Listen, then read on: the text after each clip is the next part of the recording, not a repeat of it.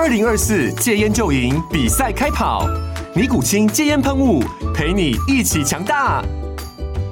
戒烟不容易，单靠意志力戒烟的人，时常无法克服戒断症状而失败。尼古清戒烟喷雾将是你的神队友，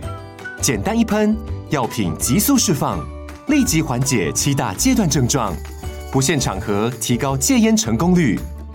除了尼古清神队友，你还可以寻求专业医疗人员协助，一起迈向戒烟成功之路。尼古清戒烟喷雾，用科学方法戒烟，请咨询全台各大药局及戒烟门诊。本广告由尼古清戒烟喷雾、卫部药书字第零二七八三五号提供。嘉安嘉护股份有限公司，台北市中山区民生东路三段二号十楼，北市卫药广字第一一三零三零一九零号。尼古清戒烟喷雾，相伴每个新开始。天哪，时间不够，事情老是做不完，怎么办？别担心，就让高校人生商学院每周陪你充充电，找到方法不抱怨。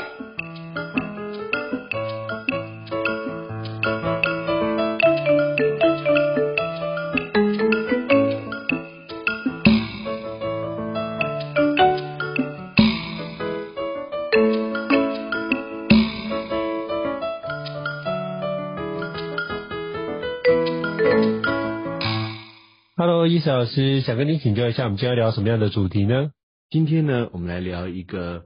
刚好是这段时间或许有些朋友想要解决的问题，就是过完一个很长的年假回来之后，我们可以有什么方法可以帮我们做收心调整，然后回到更好的或者正常的生活，或者是这个工作上面的作息。关于这个问题呢，我自己刚好最近也在做一个这个练习，就是。刚好今年的年假非常的长，然后在最后要结束的两三天之前呢，因为小孩接下来就要开始继续正常的上课，然后我们也要开始正常的工作嘛，所以通常在这么长的年假之后呢，我就会在要结束前的前几天就开始跟小孩家人一起讨论说，我们接下来这几天呢，应该要慢慢的这个恢复，甚至有时候要比原本的正常的作息更加早睡早起一点，就是嗯。我会做一个这样的基本的调整。当然，你说春节的时候，我是不是每天都跟小孩一起玩到这个半夜十一二点或者凌晨一两点才睡呢？其实也没有，但是确实会稍微比平常更加放松或放纵一点，然后稍微玩得晚一点，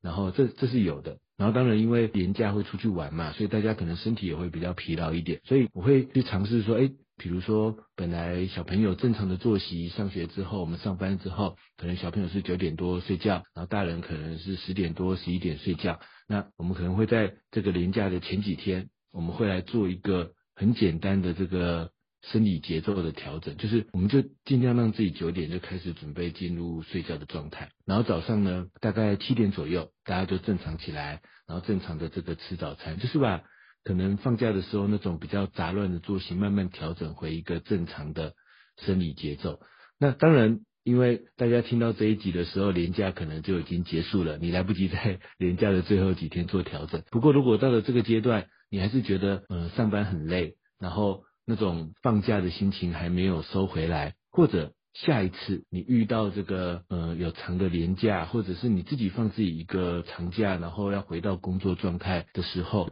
我觉得。一个最简单的调整，我常常觉得就是一个先从自己生理节奏的调整开始，让自己回到一个我觉得简单然后有效的这个早睡早起的节奏，然后让自己呢起码早上是一个正常的有精神的状态，然后饮食也回到一个正常的习惯。我觉得这个帮助我们起码早上是有精力有动力的状态，其实就让我们更容易的去回到所谓的收心嘛，就应付工作生活上接下来可能要。遇到的一些这个挑战，你会更有动力，也更有精力去执行它。我觉得这个小小的改变就蛮有效的。那不知道应成老师有没有什么样的做法来应付这种连假快要结束，或者到了现在结束之后，都还没有办法收心的问题呢？哦，我觉得这个议题很好，因为其实包含我都在调小朋友的作息也是一样。可是我发觉我自己作息没什么太大的变化，就是我还是一样要调整这件事情。长假就会觉得啊，我就放松啊，就会调整，就是比如说睡比较晚。可是我反而觉得是我都正常诶，我觉得我就照平常的作息是这样，不管有没有放假，我觉得都是正常的作息。因为我发觉我如果要调整。变成新的模式，我很快就会就要重新再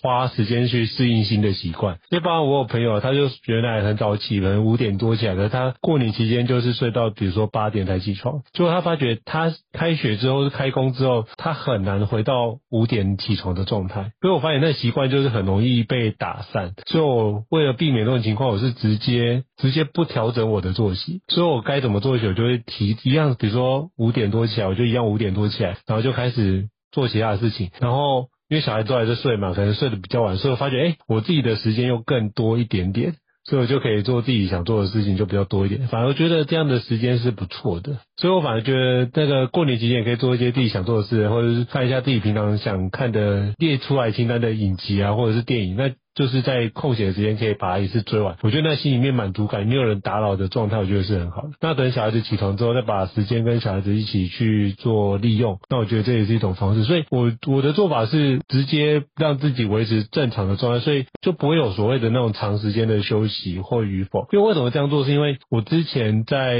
研究所研究所的时候，在美国念书嘛，然后发觉我只要飞回来台湾，我的作息就会被打乱一次。因为时差，我在美国东岸，所以时差十二个小时，所以就是台湾可能晚上九点，那边就是早上九点，所以我飞回来之后，我就要重新调整过。我发现调时差是一件非常痛苦的事情，所以我既然调时差就是不同的事情，它就是进入另外一个时域，你要重新去找那个时域的一个节奏跟习惯。那我发觉。那如果调时差也是这样的，我们生理时钟也要调整。那我们平常的作息也是一样，所以我的想法是，我能不能直接维持住不要调整的状态？这样是我觉得是相对比较有效率。所以这样的话，我就不用开工或是开学的期间，我需要再花力气去做啊，我的怎么这个工作的效果没有像之前的状况去做这件事情，所以我就用这个角度去看待比较好。哎，我觉得我蛮赞同的，而且这让我回想起来，我跟胤丞老师前几集。有聊国际新书的时候，聊到一本书，他说，就是那些成功的或者高效能的人士，有一个关键的特质，就是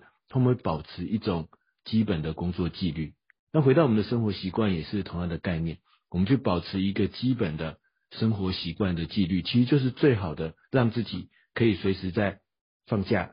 生活、休闲、工作、自我目标的实现里面，都能够保持一致的精力、一致的动力。最好的方法。不过呢，我觉得这可能不是大多数朋友有办法真的能够去做得到的。就是这是最好的方法，我们保持一定的固定的这个生理的节奏，然后保持固定的生活习惯。那就像我刚才也有说，虽然可能年假要结束的时候或回来之之前做一个简单的调整，但我有提到说，但也不是说年假的时候我就放纵自己一定要玩到半夜一两点这样，也不是这样子的。但是呢，既然会有我们今天提到的这个收心的问题，或者是要调整作息的问题，就表示，因为大多数人确实，因为你可能出去玩嘛，你可能就是出国，你可能就是干嘛，你的生理作息确实已经打乱了，或者你的心情已经处在一个我就是每天都在放假休息玩的这个状态。那这时候怎么办呢？怎么真的有办法去收心，去调整自己的作息呢？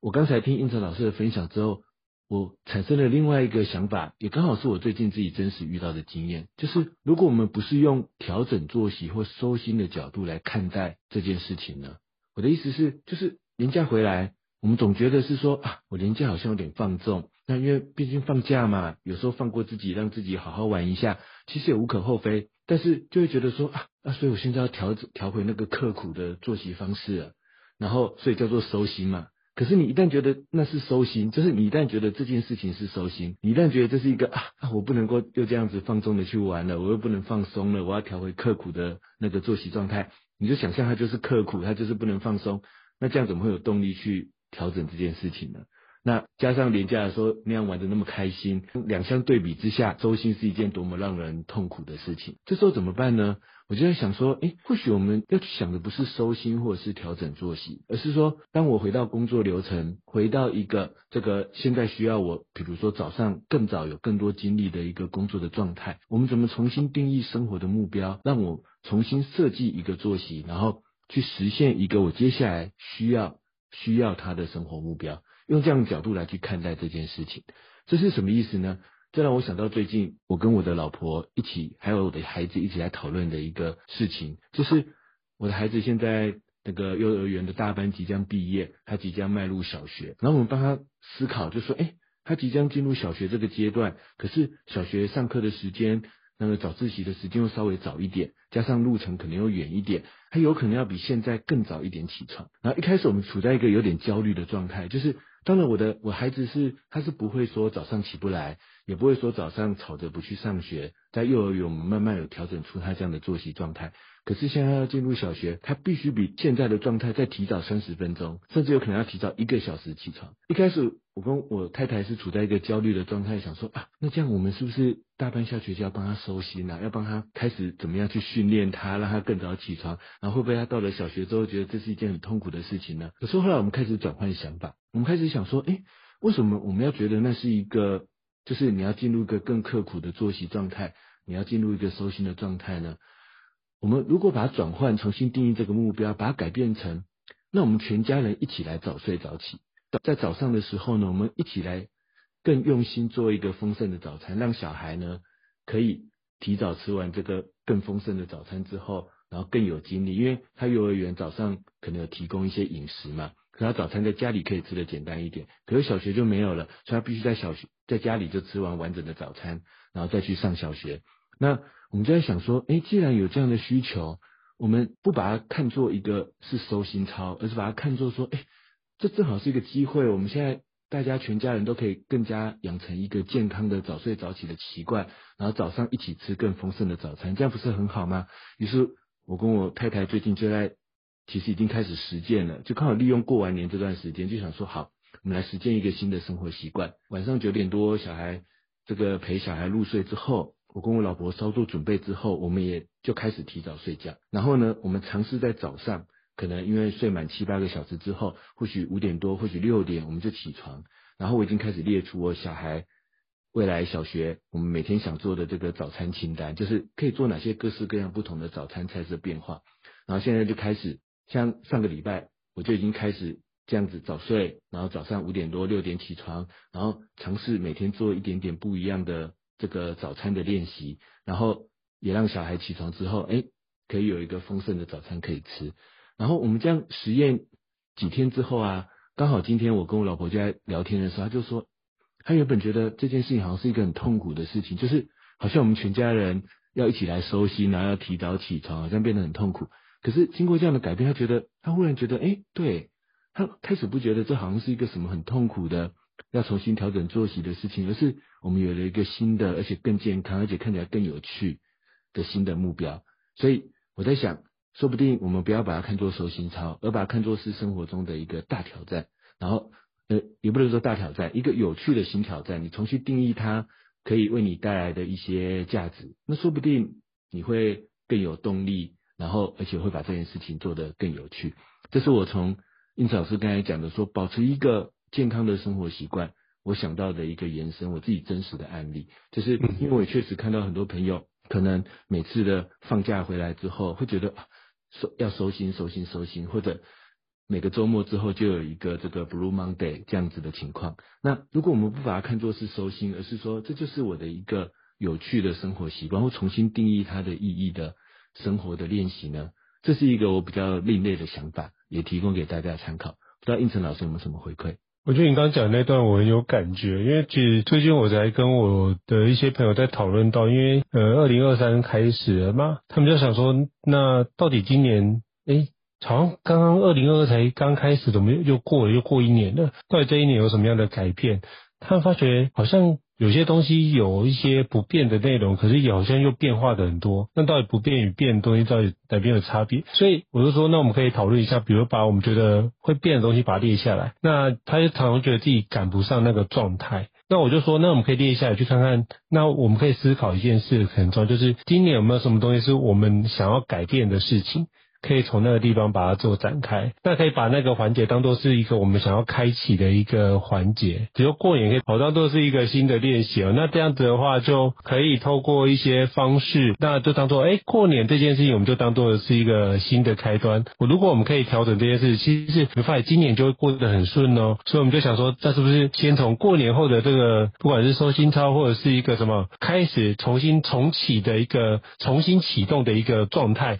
让这个部分可以。做得更好，所以我觉得不是用收心操，而是说用再启动的角度去看待这件事，或许是一个不错的一个开始。我觉得胤丞老师这一段的这个最后这个总结，我觉得很有启发，就是它是一个再启动。那这其实也连接到我刚才在思考这个议题的时候，也想跟各位听众朋友分享的，就是我其实很多年前在电脑玩物也写过一篇文章，就是跟大家分享这个假期结束之前或之后，如何更容易的这个。调整自己的心态，回到工作状态上。然后那时候我就在思考这个议题的时候，我就在想，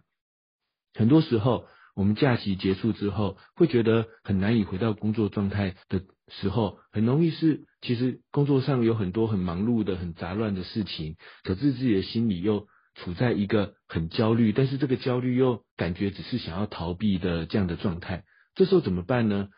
我那时候在文章里面分享了一个很简单的技巧。然后这个技巧，我到现在也依然常常在实践。就是无论是周末要回到工作状态，连假要回到工作状态，或者之前我们有谈论过的低潮要回到更有战斗力的工作状态的时候，我都会用这个简单的技巧。这个简单的技巧可以总结为一句话，就是为每个我的烦恼决定他们的下一步行动，为我的每一个烦恼决定他们的下一步行动。然后这里面就会有两个主要的动作。第一个动作就像应成老师刚才分享的，其实这个流程是类似的，就是先把我的烦恼都写下来。无论是连假结束之后，还是现在说，哎，虽然连假已经结束了，但我依然没有收心，好，没有关系，我就把工作生活中所有我想逃避又让我焦虑的事情，我就一条一条的把它写下来。这个在时间管理 GTD 里面应该是一个很多朋友知道的做法，就是清空你的大脑。最重要就是不要让它留在你的大脑中。让你又焦虑又逃避，就是把它写下来。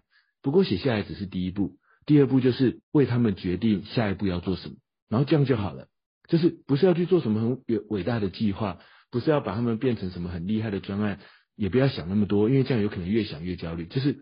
为你写下来每件事情，决定他们的下一步行动会是什么。那想不到下一步行动的，就先不理他，就当做先不要做的事情就好了。但是你可以决定下一步行动是什么事情，把那下一步行动写下来。我常常在这样的实践，无论是生活、工作上，我就在这个连假结束之前或之后，总是觉得自己还没回到状态的时候，我就把每一个烦恼写下来，为他们决定他们的下一步行动。看到了，我知道我下一步行动可以做什么。这就像应成老师刚才说的，再启动，就是我们要想的是说，其实不是收心，也不是要回到连假之前的那个工作状态，或者是说，是不是要回到我的高效率的状态？我觉得思考点不在这里，思考点是未来，是你的下一步行动，是我接下来到底要做什么？那可是可能因为连假，或者因为我的低潮，而让我已经有一段时间没有去采取一些有效的下一步行动了。所以，我们真正要做的是，为我的每个烦恼决定他们的下一步决策，然后这样就好了。然后这时候呢，我们其实就是列出我们的烦恼，可以知道、可以确认、可以拆解出下一步行动的，把它拆解出来。然后呢，或许明天，或许接下来，我们就聚焦在这个有下一步行动的事情上。慢慢的，你就开始回到了一个，或者我觉得也不能说回到，就开始进入一个健康的，然后你接下来应该去执行的工作流程。那其实这是就是我们需要的。这个作息的状态，这是我对于胤丞老师刚才的这一段的回馈。那其实也这样也可以从生理节奏的调整来到这个工作节奏的调整。不知道胤丞老师有没有什么延伸跟补充？是，我觉得这个区块，您刚刚讲到，不管是我们说用把它写下来 GTD 的方法，或者是我们把它定义再启动，我觉得这有一个很重要的一个概念，就是当我们做这件事情的时候，一定会发觉跟我们过年前或者是跟我们休息一段时间的时候状态。一定不一样。所以不要用那时候的状态，觉得哦，我一定要做到那时候的百分之百的水准。那我觉得抱着这样的心态，你就会。如果你是抱着这样的心态，就会说什么啊？怎么我现在做的东西好像状态不对，然后没有跟上之前的节奏，然后会纠结在那边做自我的批评，或者是做很多事情就觉得，哎，怎么自己现在生活这么混乱？那节奏没有找到，或者是手感没有找到，就觉得嗯，这件事情是不好的状态。但我觉得，如果把它定义成再启动，或许就可以变成是没关系。那现在的状态就是这个样子，起码六十分比零分好嘛。那我就从六十分的地方慢慢的去调整。起码就持续的开始往前进，那我就当做是一个暖开机的角度，那就是既然再启动，那就是一个暖开机的方式，就慢慢让这件事情暖机。那我可能比如说在就是放假的最后几天就开始暖机，或者是我可以就是就算放完假了，好，现在开始工作，我就开始慢慢让自己一用一两个礼拜的时间进入那个状态。我觉得这是是重要，但是你不要去强迫自己在比如说开工的当天就进入那个状态。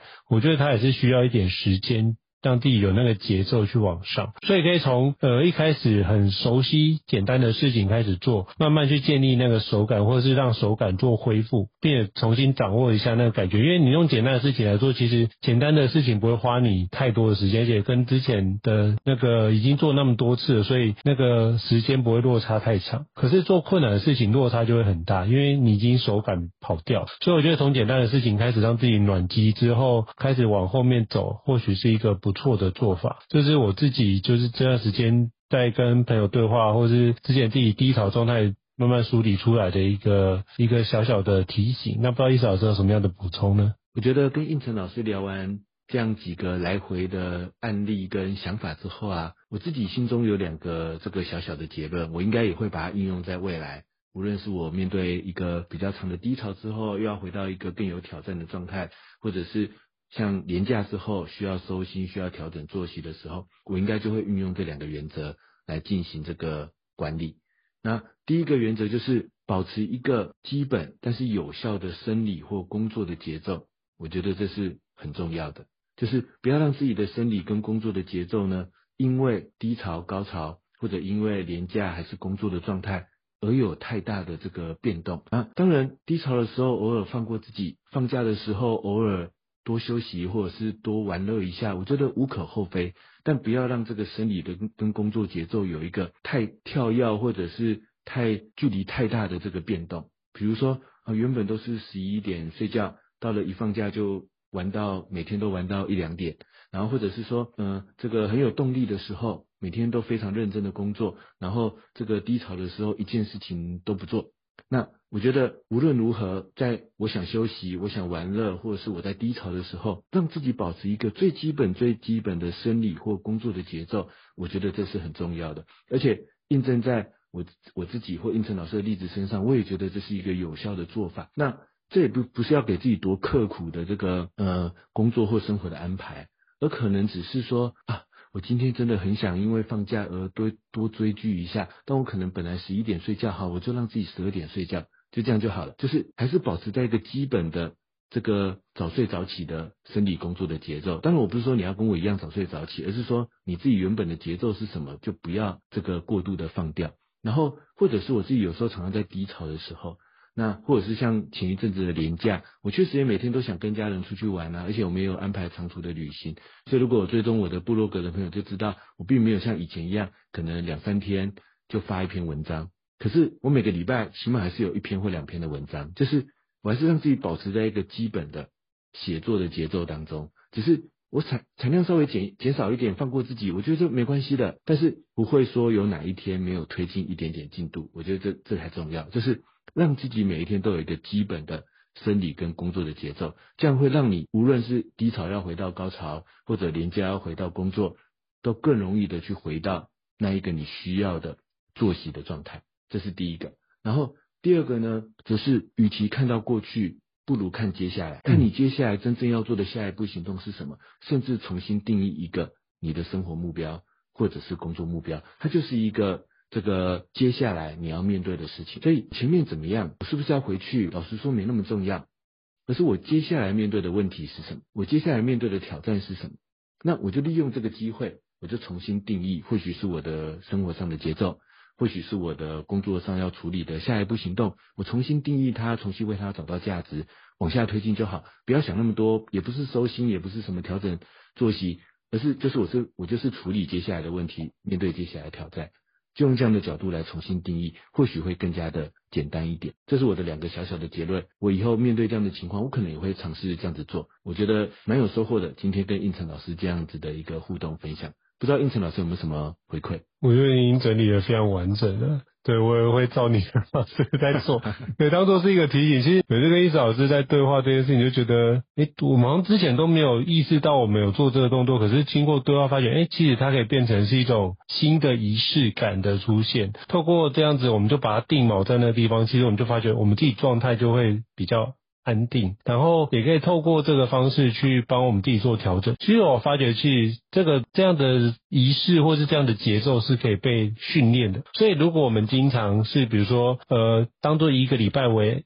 例，那比如说六日休息，我们就可以用这个方式帮我们调整完到周一的节奏。我觉得这样就不容易有那个 Blue Monday 的情况发生。那像我会多做一件事啊，就是当我长假回来，我会多给自己准备一个小礼物，就是要开工的当天，我会给自己准备一个小礼物。比如说，我会当天准备一个自己最喜欢喝的饮料，自己最喜欢吃的食物，我一定当天一定要吃到。然后觉得当天吃到当下的状态，你就觉得那个就是非常愉悦的心情。那那个状态，我就觉得是会让我觉得开工这件事情痛苦少很多，所以我会准备一个小的食物，或者比如说金沙巧克力啊，或者什么星巴克啊，那就是有一杯，那早上的时候就直接喝那个东西，喝完就觉得感觉到满满的幸福感。但某程度可能是 sugar high 的状况导致的，可是我觉得那个状态会让我可以。就是元气饱满的去影响的我的接下来要处理的事情，我觉得这也是一个好的开始。变成说，当我的情绪是高昂的状态，我就可以更有效的依照依照老师刚刚讲的那几个做法，我再往下推进这件事情。我就觉得这件事情我做的也很开心，所以在这边小小的 echo 跟补充一下相关的一个内容。那我下次也要来加上应成老师的这个小小的仪式感的这个技巧。